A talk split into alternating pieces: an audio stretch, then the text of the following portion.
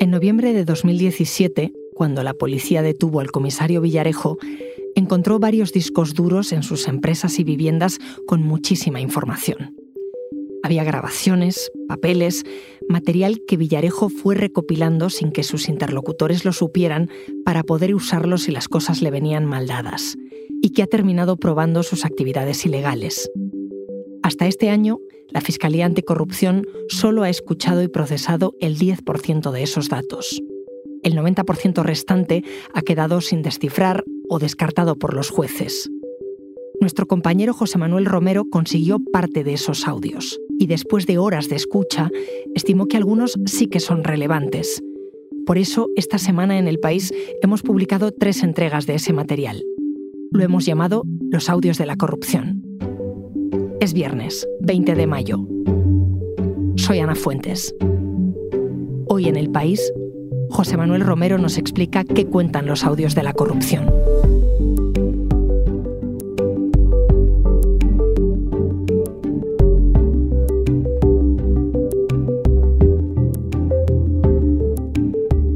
Parte 1. María Dolores de Cospedal. Sí, hola, ¿cómo estás? Alegro de Igualmente. Oye, vamos a ver, es que eh, hablé esta mañana con este, con Pedro J. Los primeros audios que publicamos eh, referidos a Cospedal y a Villarejo eh, se producen en el año 2013, en un momento especialmente delicado. Tiene que ver con la publicación en el diario El Mundo de una información donde se alude a que eh, Bárcenas, o sea, el que fue tesorero del PP, está pagando sobresueldos en negro aparte de la cúpula del Partido Popular. ¿Por qué tiene trascendencia esos primeros audios que contamos? Porque Dolores de Cospedal, que es una de las personas que está en ese audio, es la secretaria general del PP, o sea, la jefa máxima del partido después de Mariano Rajoy, que ante esa noticia intenta proteger al partido como ella puede protegerle y lo que hace es llamar a José Manuel Villarejo, que es un comisario de policía que está en todas las pomadas, al que se denomina el rey de las cloacas, que tiene mucha influencia dentro del Ministerio del Interior, con el que ella mantiene una amistad, eh, digamos, muy intensa a través de su marido, desde el año al menos 2009. Su marido, que se llama Ignacio López del Hierro y que es empresario, conoce a Villarejo desde muchos años antes y es el que le introduce en el mundo del Partido Popular. Y en 2013 empiezan a publicarse noticias respecto a que había pago de sobresueldos en B a la cúpula del Partido Popular. En esa información eh, se excluía a Rajoy y a Cospedal del cobro de esos sobresueldos en negro, pero ella está especialmente preocupada porque no sabe si esa información está basada en algún tipo de documento, en lo que ella llamó la famosa libretita. Eh, a mí me llega, Inda va contando por ahí que tiene una libretita. Sí. Villarejo intenta tranquilizar a Cospedal en esa conversación, diciendo que ha hablado con los autores de la información en el diario El Mundo, que cree que realmente no tienen la libretita físicamente hablando, que alguien les ha enseñado unas fotocopias. Eh, pero a mí la famosa libretita que él dice que tal, él lo que me ha dicho a mí es que tiene fotocopias de algunas hojas que el otro se la ha enseñado, que no se la ha llegado a dar el abogado. O sea que lo de la libretita no, no la tiene físicamente, ¿eh? Lo que dice Villarejo, que a veces presumía de tener un poder que le sobrepasaba y que en realidad no tenía, es que él, iba a intentar acercarse a los periodistas que habían publicado una información en el mundo, que los iba a intentar intoxicar, que iba a intentar que no publicasen nada más, etcétera, etcétera. Es conveniente es estos días pegarme mucho a esta gente, ¿no te parece? Sí. Y, y bueno, pues eso, y, y ver por dónde van a respirar y qué van a hacer y, qué, y cuáles son las, la evolución de todas estas cosas y tratar de, de anticiparnos un poco la jugada y en la medida de lo posible Lo más importante. eh, eso, en la medida de lo posible intoxicarlos un poquito, anticiparme al tema. Vamos, eh, la- el día el día de ayer, ayer, ayer sí, ayer antes de ayer estuve comiendo en el tarro a estos, a Linda, al Esteban, a, a todos, de, de que no sacaran, porque querían sacar en principio una lista de las que ellos decían que había y tal y cual, una lista en la que en la que estaba el presi, ¿eh? O sea, tú sacas una lista así y al día siguiente tiene una querella. ¿eh? Hombre, claro que sí, pero no, pero si es que El comisario presume de tener bajo control a esos periodistas que publican esas informaciones que tanto preocupan a la secretaria general del Partido Popular. Pero en la conversación eh, lo que le cuenta Villarejo a Cospedal y que ella misma sabe, porque ha hablado con algunos responsables de ese medio de comunicación, es que la información procede de tres fuentes distintas. Una, una es Esperanza Aguirre, el otro es Ignacio González. Sí. ¿Eh? Ya van dos. Es Eduardo Zaplana. ¿Eh? Mm. Esos son tres. Sí. A mí me llamaron para decirme que lo iban a publicar y dije que era una barbaridad y que a mí no me costaba. Eh, mientras Villarejo y Cospedal están elucubrando respecto a cuál es el origen de la información, quien en realidad tiene la libretita, en este caso los papeles, la contabilidad paralela del PP que llevó a cabo Bárcenas durante 20 años, era el diario El País. A esa libretita que dice Cospedal, El País le llamó eh, los papeles de Bárcenas. De hecho, la primera página del periódico del 31 de enero de 2013 se titulaba a cinco columnas Los papeles secretos de Bárcenas y para siempre quedó como los papeles de Bárcenas hasta el punto de que en la pieza separada que se abrió en la Audiencia Nacional el nombre que se le dio a la pieza fue Los papeles de Bárcenas. Entre el 31 de enero de, 2013, cuando el país publica los papeles de Bárcenas, y el 26 de abril de 2013, que es cuando eh, hacemos referencia a una nueva conversación entre Cospedal y Villarejo, lo que ha ocurrido es que el juez de la Audiencia Nacional, Pablo Ruz, ha abierto, me parece que fue en el mes de marzo, una pieza separada del caso Gürtel, que es un caso de corrupción vinculado a administraciones del PP, que se llama caso Papeles de Bárcenas, donde intenta determinar si en esos papeles hay indicios de delito para acusar a algún dirigente responsable del Partido Popular. Hombre, ¿cómo estás? Me alegro Igualmente, ¿cómo estás? Pues no tan bien como tú. No podía antes tener un es en ese momento, el 26 de abril de 2013, cuando Cospedal se vuelve a poner en contacto con Villarejo para volver a comentar y analizar las novedades de la instrucción de la investigación judicial abierta en relación con los papeles de Bárcenas. Y hay un elemento importante al que ellos le dan especial relevancia y es eh, los informes que el juez le pide a los que ejercen de policía judicial en ese momento, que son agentes de la UDEF, sobre los papeles de Bárcenas. Informes donde la policía tiene que hacer una especie de análisis pericial de los papeles y explicar qué incluyen esos papeles y qué consideran ellos que es relevante de esos papeles. Al frente de la unidad encargada por el juez de hacer esos informes policiales estaba un inspector incómodo que se llama Manuel Morocho y que no era alguien, eh, digamos, que pudiera obedecer órdenes superiores cuando estaba al frente de una investigación eh, judicial. Eh, es por eso que en la conversación hablan mucho de Morocho para ver qué tipo de informes está haciendo sobre los papeles de Bárcenas. Lo que hicimos nosotros, eh, luego irnos a tomar una copa y a cenar con el Morocho de los cojones, ¿sabes?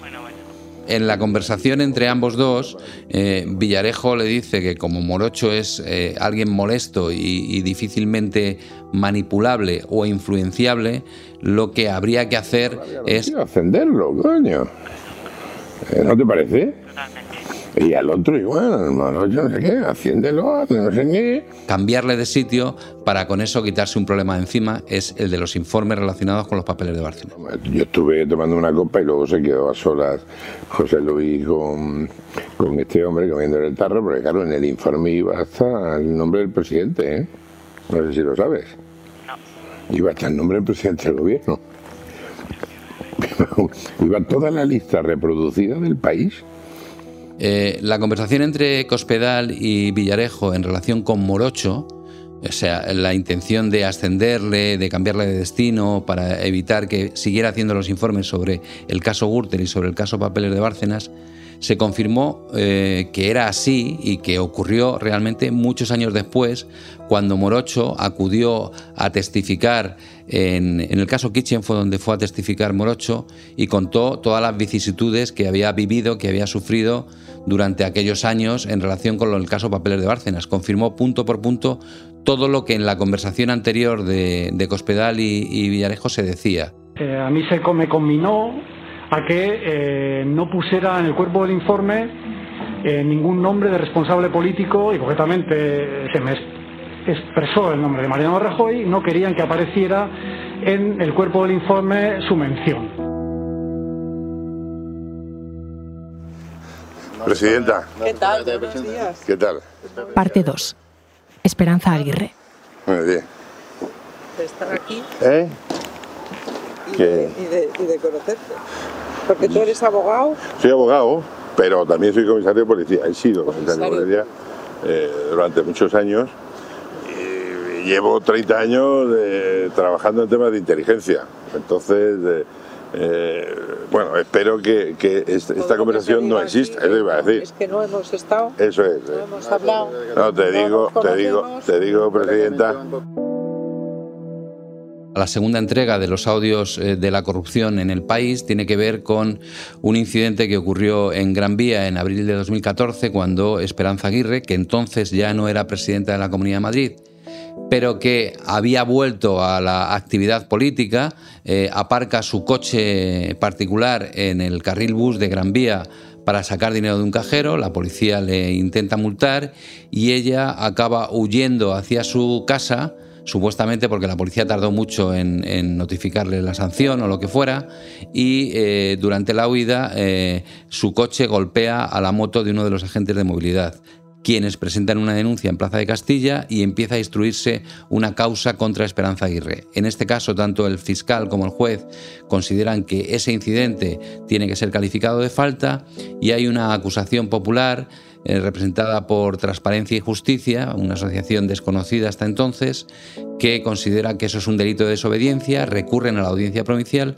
y la audiencia provincial decide que efectivamente esa causa se tiene que instruir por un delito de desobediencia y hay que imputar a Esperanza Aguirre por un supuesto delito de desobediencia. Esperanza Aguirre aspira a ser la candidata del Partido Popular a la alcaldía de Madrid, cosa que consigue muchos meses después, y eh, la situación judicial que atraviesa, digamos que perjudica a su imagen y puede frustrar sus aspiraciones políticas.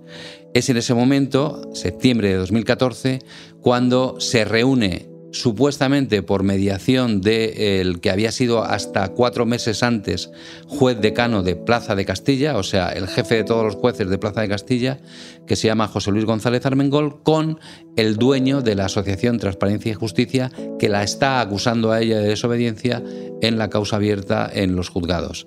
El dueño de esa asociación es José Luis Villarejo, comisario de policía, se presenta a la presidenta de la Comunidad de Madrid soy abogado y comisario de policía, y es cuando eh, Esperanza Aguirre le pide en esa reunión que eh, deje de pedir diligencias, que deje de hacer preguntas al juez, en definitiva, que intente enterrar el tema.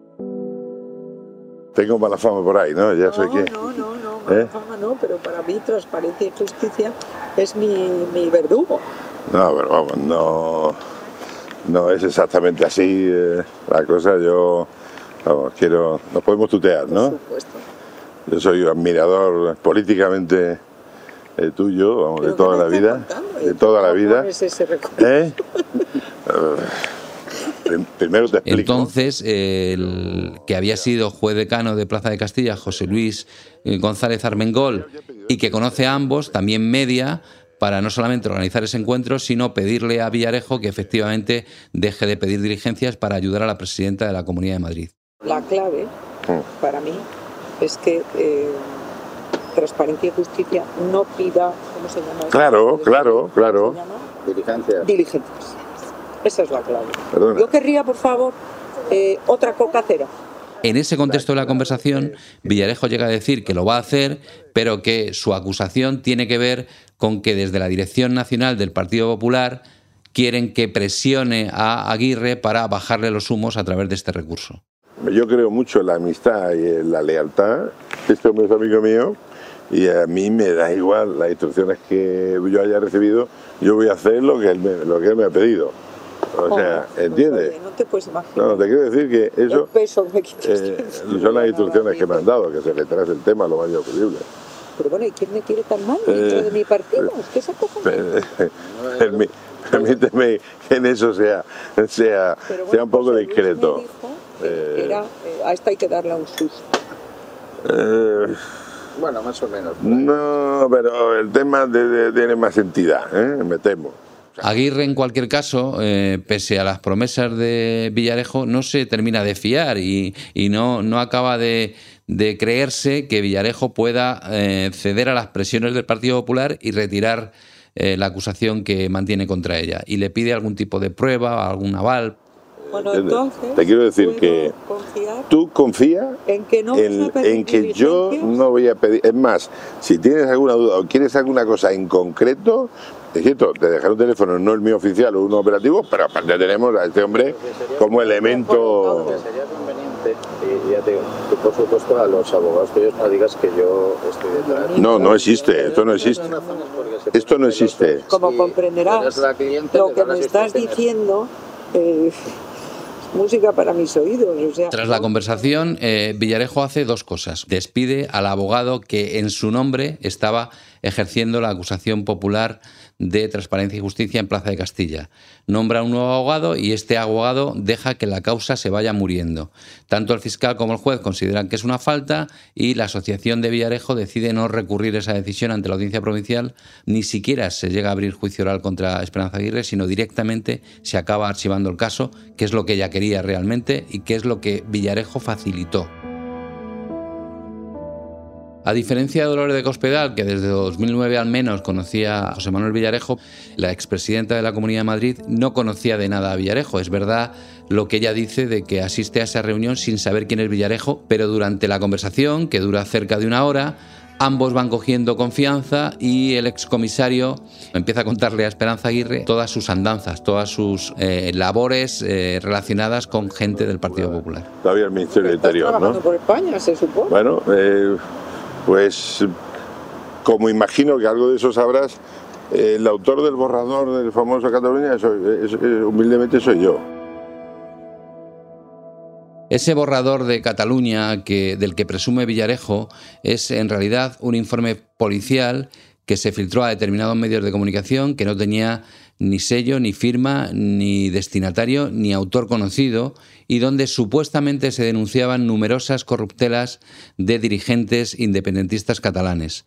Fue filtrado en noviembre de 2012 en plena campaña electoral de las catalanas, que fue importante para la tercera entrega de los audios de la corrupción. El famoso, el famoso borrador, el famoso borrador y, y, eh, y afortunadamente en eso el presidente, en eso nuestro presidente por lo menos sí tuvo la diferencia de, de darme las gracias personalmente, porque luego, luego pasa el tiempo y, y lamentablemente la gente tiene es muy olvidadiza por las cosas, ¿no?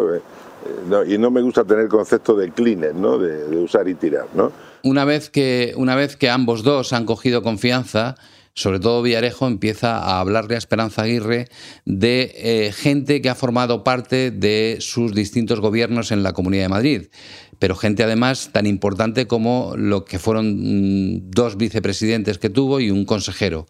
Empiezan hablando en primer lugar de alguien que ha sido todo en la trayectoria política de Esperanza Aguirre, ha sido siempre, siempre su mano derecha, era el expresidente Ignacio González. Ah, pero Eh, a mí el que más me interesa es Ignacio dice- González, porque Ignacio dice- González está ahí por mí. Te lo Y si dice- yo un Me- chorizo, no es mal tipo, Ignacio, ¿eh? Claro que no es mal No es mal tipo. Claro que no Otra cosa es que se haya llevado pasta, pero no es mal tipo. Pero yo, Eh, si llego a saber que se ha llevado pasta, Esperanza. tampoco le pongo él. Eh, presidenta, se ha llevado pasta, me caso. Después eh, empiezan a hablar de, de uno de los personajes que fueron espiados, que se trata de Alfredo Prada, que fue en el primer gobierno de Esperanza Aguirre vicepresidente y en el segundo consejero de justicia del gobierno de Aguirre. En el momento de la conversación, eh, Alfredo Prada no estaba imputado en ninguna causa. Lo estará cinco años más tarde por la adjudicación de distintas obras en la Ciudad de la Y el Justicia. otro era un choricete, el parada era un choricete, ¿eh? Total, ese sí que lo era. Ese sí que adjudicó la ciudad de la justicia. a Por la- el, por el morro, Pero, pero vamos, ese sí que sí. Y totalmente. ahí sigue, cobrando sobresueldos y la de policía. Claro, Sí. yo- Ese sí, eso lo eché. En ese momento de la conversación entre Villarejo y Aguirre, eh, Prada no está imputado, pero Aguirre, por lo que cuenta, parece que ya sabía que la gestión de Prada no había sido todo lo limpia que hubiera requerido su cargo. Y ya puestos, Esperanza Aguirre, que se lanza a decir que echó a Alfredo Prada por corrupto, también habla de Francisco Granados, que fue exsecretario general del Partido Popular de Madrid, o sea, el número dos después de ella del Partido Popular en Madrid y que también estuvo en todos los gobiernos de Esperanza Aguirre como consejero. Para esos días ya se conocía que tenía una cuenta en Suiza donde escondía dinero. Muy bien. Granados también, Sí, bien. por eso lo eché. Pero yo, la verdad... de Granado hubo un González- tiempo que era tronco de Nacho, ¿eh? Muchas cosas, ¿eh? Granados es un tipo muy listo Muy listo. y muy simpático. Eh, Las dos cosas. En el caso Púnica, eh, que investiga la Audiencia Nacional, hay imputados media docena de altísimos cargos del gobierno de Esperanza Aguirre. Entre ellos, ella misma está imputada. ¿Por qué? Porque hay una de las piezas que investiga si durante años el Partido Popular de Madrid se financió ilegalmente a través de distintas fórmulas. Desde el Partido Popular, desde la Fundación Fundescan y desde el propio gobierno de la Comunidad de Madrid. Cuando Esperanza Aguirre acude por primera vez a la Audiencia Nacional en calidad de imputada a testificar ante el juez Manuel García Castellón, la Fiscalía le pregunta por qué razón destituyó a Francisco Granados, que había sido todo en el partido y que había sido consejero de su gobierno. Esperanza Aguirre, que estaba contando que ella no sabía nada de lo que hacía la gente que estaba a su alrededor, le contesta al juez que en realidad eh, destituyó a Francisco Granados porque era un filtrador de noticias. Noticias que ella quería dar en el Consejo de Gobierno, él se las filtraba a los periodistas. Y que esa pérdida de confianza en Francisco Granados fue la que le llevó a destituirle. En ningún caso dice que le destituyera por corrupto, que es lo que le había dicho cinco años antes al comisario Villarejo en esa conversación.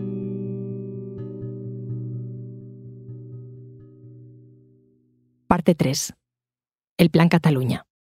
La tercera parte de los audios tiene que ver con una etapa en la historia de Cataluña eh, clave para entender lo que está pasando hasta ahora en relación con los movimientos independentistas y es cuando el presidente de la Generalitat, que entonces es Artur Mas, va al Palacio de la Moncloa a ver a Mariano Rajoy en septiembre de 2012 y le pide un trato financiero especial para Cataluña, similar al que tienen País Vasco y Navarra. La situación en España es desesperada, la crisis económica golpea muy fuerte, hay casi 6 millones de parados y Mariano Rajoy le dice que además de que la situación es imposible como para mejorar el trato financiero y económico a una comunidad autónoma, la Constitución prohíbe darle a Cataluña un trato especial le niega ese trato especial y Artur Mas, desesperado ante esa negativa y la situación económica que vive Cataluña, decide convocar elecciones anticipadas y acudir a esas elecciones con un programa electoral donde poco menos que está prometiendo la independencia de Cataluña para resolver los problemas económicos que tiene la comunidad en ese momento. Es una situación, como digo, muy desesperada que el gobierno de Mariano Rajoy afronta de una determinada manera. ¿Cómo parar esa deriva soberanista? Es en ese contexto en el, que se producen las conversaciones grabadas por Villarejo que forman parte de la tercera entrega de los audios de la corrupción. Eh, la conversación la mantiene Villarejo con quien eh, era entonces el jefe de gabinete del ministro del Interior, o sea, alguien muy importante, sobre todo para el ministro del Interior, que manda a Paco Martínez, que es su jefe de gabinete, a hablar con Villarejo. Lo ha hecho prácticamente desde que llegó al ministerio. Le dice a su jefe de gabinete, tienes que hablar con este comisario porque es importante conocer eh, todo lo que él te pueda contar y toda la información que él tiene. En ese sentido, esta conversación que versa sobre Cataluña es interesante porque mete de hoz y coz al Ministerio del Interior en una serie de planes para desprestigiar, desacreditar y hundir al movimiento independentista catalán. Eh, la conversación tiene lugar el 14 de noviembre de 2012, a escasos 12 días de que se celebrasen las elecciones autonómicas en Cataluña. Del viejo con los niños, eh, este, este de la Rosa me ha dicho dónde tiene una fundación eh, de unos 150 millones de euros una fundación. El comisario Villarejo informa al jefe de gabinete del ministro del Interior que ha tenido una reunión con Javier de la Rosa, que es un empresario catalán muy vinculado a los independentistas y sobre todo al gobierno de Jordi Puyol, y que eh, le ha dicho que la familia Puyol tiene una cuenta en Suiza a nombre de una fundación con cerca de 150 millones de euros un banco eh, en el que el comisario Villarejo presume ante el jefe de gabinete del ministro del Interior de tener contactos para conseguir esa información. Entonces, es en el Banco Lombard de Ginebra. Bueno, esto, eh, yo, yo, he contactado entonces con el banquero, ese amiguete, ¿eh? y el banquero me dice, yo te puedo conseguir para mañana los impresos del estado de cuenta y todo de esa fundación eh, este tipo me va a pedir pela, ¿cuándo te va a pedir? Por el banquero amigo suyo, dice, pues eh, calcula unos 30.000 euros o algo así, pero con una condición, dice que él como él no puede revelar su, el cliente, como el cliente no son el padre y los hijos, sino una fundación, va a tapar el nombre de la fundación, pero va a mantener el, de que los beneficiarios últimos son ellos, ¿no? Es una forma, eh, digamos, de, guardar ellos su estatus. y claro, mm, yo creo que lo ideal sería, si eso sale el jueves, que el mismo jueves ya Eugene haya preparado una infraestructura ahí porque van a llegar corriendo. Eh, Villarejo le pone a todo el mundo motes, en este caso Eugene es Eugenio Pino, que es eh, su máximo jefe, es el director adjunto operativo de la policía en ese momento. Y lo que pretende el comisario Villarejo es que eh, Eugenio Pino mm, ordene un dispositivo policial para pillar infraganti en Suiza a Jordi Puyol o a sus hijos intentando mover el dinero que tienen en las cuentas de ese banco suizo. Inmediatamente van a ir corriendo, el padre o el hijo van a ir para cambiar la fundación, porque claro, eso se cambia en 24 horas, pero...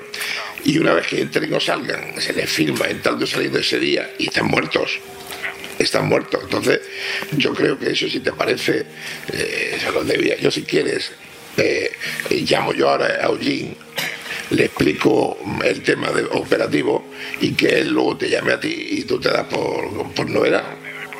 Eh, para conseguir que los Puyol acudan a Ginebra, donde está el banco, donde tienen esa fortuna oculta, a cambiar eh, o de banco o de nombre o de lo que sea ese dinero, necesitan que los Puyol se sientan amenazados y para ello necesitan que un medio de comunicación se haga eco de un supuesto informe policial donde se habla de esa fortuna suiza de los Puyol. ¿Y el, extracto lo vas a, poner dónde? Eh, eh, sí, sí, es que ese es el sitio el extracto junto con, con uno de los informes duros y tal va a ir el mundo, porque ellos ya a partir de ahí van a, van a radicalizar más postura y van a ser más drásticos.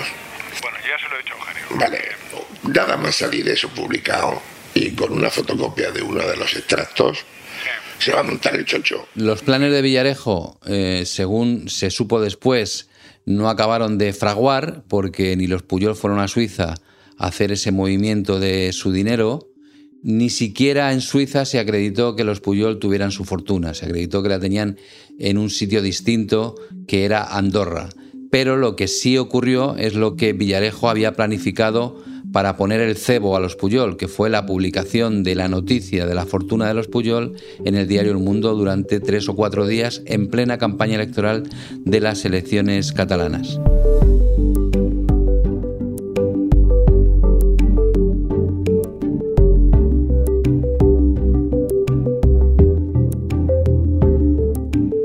Este episodio lo ha realizado José Juan Morales.